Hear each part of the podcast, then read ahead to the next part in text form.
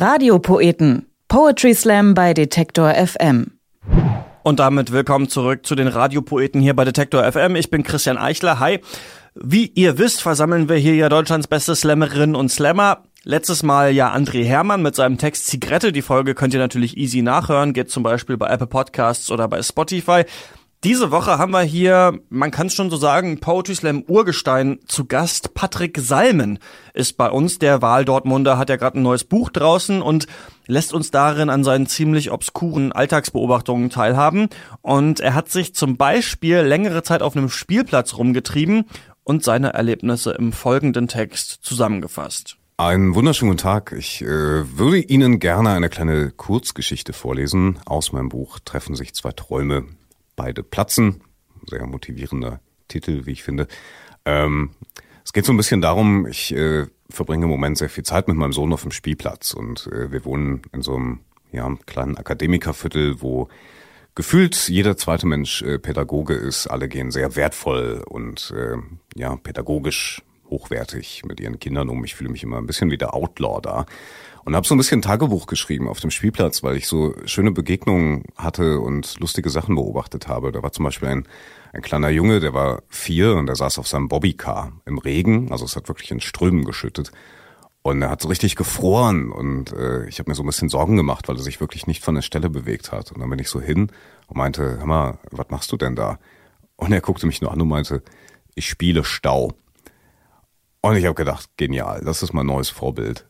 Und dann meinte ich noch zu ihm, ja, äh, Unfall? Und er so, nö, nö, Berufsverkehr. Also so richtig konsequent seine Nummer durchgezogen. Und er hat mich dann ein bisschen inspiriert, da mal öfter mitzuschreiben. Und deswegen ist folgende kleine Geschichte entstanden. Spielplatzlegenden aus dem Tagebuch eines verwirrten Vaters. Tag eins. Ich sitze auf der Bank neben dem Sandkasten. Der Sohn haut seit einigen Minuten einem anderen Kind konsequent Eimer auf den Kopf – die anderen Eltern schauen mich mahnend an, weil ich applaudiere. Was soll ich machen? Kann den Typ halt auch nicht leiden.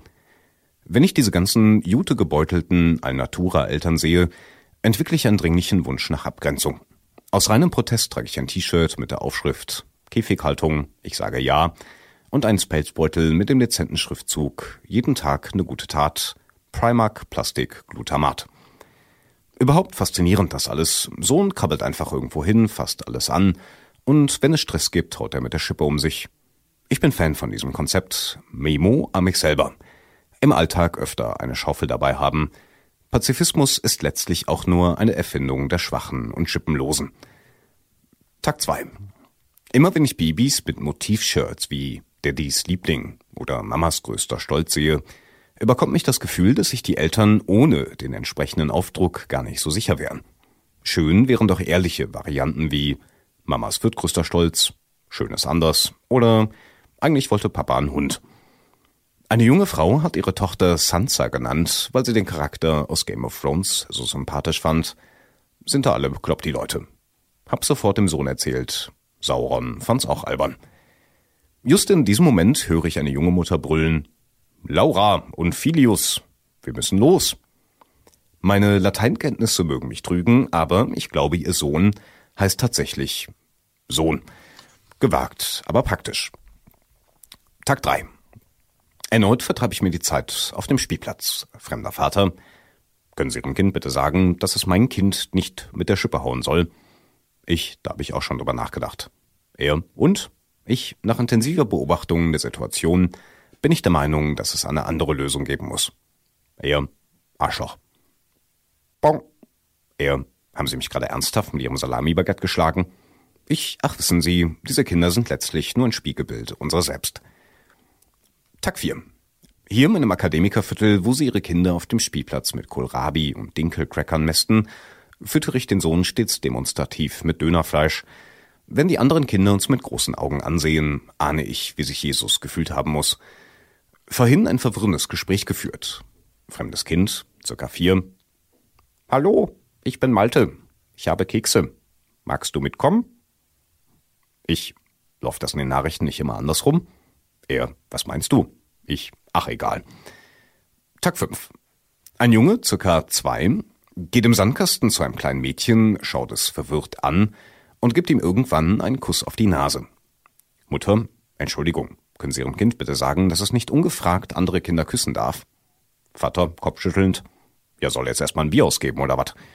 Ach, immer wieder lustig hier. Tag 6. Faszinierend, wie junge Eltern über ihre Kinder den sozialen Status nach außen kommunizieren. Frau 1. Malte, leg das weg. Du weißt doch, dass wir kein Weizen essen. Frau 2. Jonathan, denk dran, dass morgen die Klavierlehrerin kommt. Ich. Sauron. Vergiss nicht, dass du morgen wieder in die Fabrik musst. Skeptische Blicke. Ich mag das. Im Sandkasten werden derweil riesige Burgen, Tempel und ornamentale Paläste gebaut.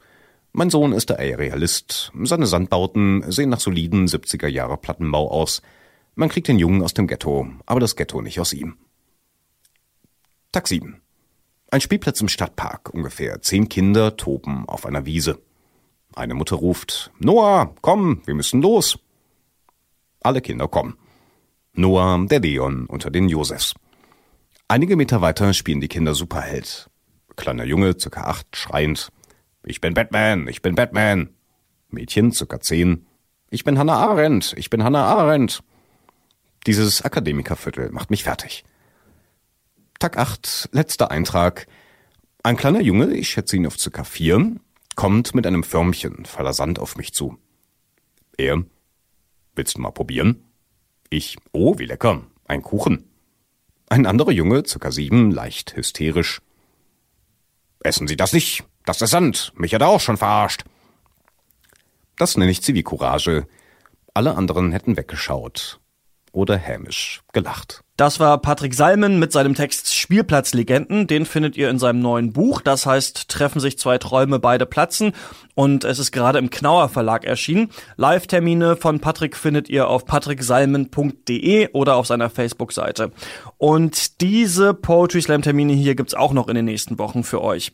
Am 11. Juni können Berlinerinnen und Berliner es sich wieder auf der Lesedüne im SO 36 bequem machen. Am 12. Juni gibt's in Hamburg den Song Slam im Grünen Jäger. Da darf dann auch mal gesungen werden, ist ja eigentlich bei Poetry Slams verboten.